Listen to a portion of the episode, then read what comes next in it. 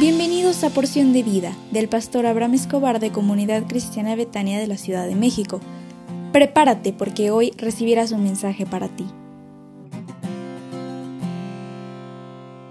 Gracias a Dios por este nuevo día que te permite vivir como estás. Yo deseo con todo mi corazón que te levantes en esta hora con alegría, con renuevo, sabiendo que Dios está cambiando todo lo que hay dentro de ti.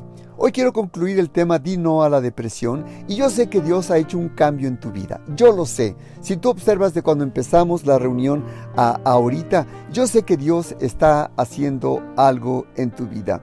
Y yo sé que hoy quisiera concluir cómo ayudar a la persona con depresión. Porque la ayuda de, un profesional en la, este, y de la familia son determinantes para identificar el origen de la depresión y apoyar en solucionarlo. Esto implica comprensión, paciencia y afecto también. La persona que lo padece debe saber que no estás solo o sola, que somos más los que estamos contigo y que no somos lo que padecemos. Escucha bien, no somos lo que padecemos. Que esto que experimentas es circunstancial y con, un, con una atención adecuada, Dios te bendecirá. Lo importante es que la persona enferma se sienta comprendida y no juzgada. Esto será una pieza fundamental para que pueda estabilizarse su situación personal.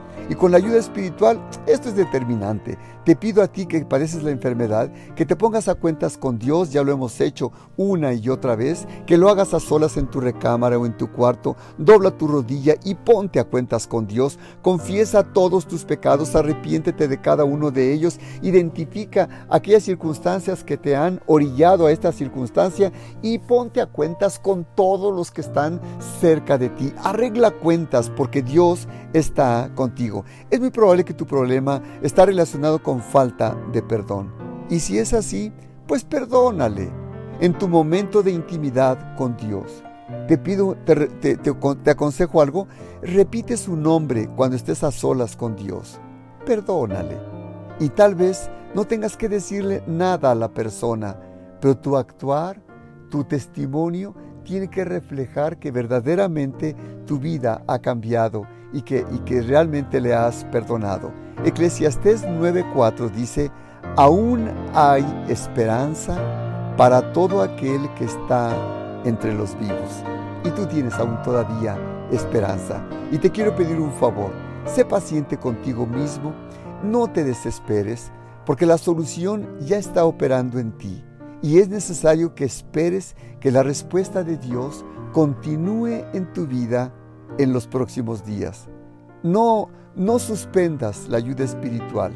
Si, es, ah, si tienes ayuda psicológica, no la suspendas. O medicamentosa, no la suspendas. Y por favor, dale oportunidad a tus familiares y amigos que estén a tu lado en todo momento, especialmente en el tiempo de confusión y, altibajos. Y, confiesa lo que te pasa. Confiesa a las personas cercanas a ti y mirarás cómo Dios te bendecirá.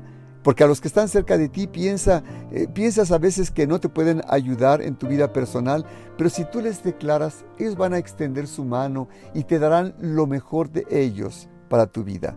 Cuando el rey David estaba en la cueva, afligido, dijo lo siguiente en el Salmo 142, 4 y 5.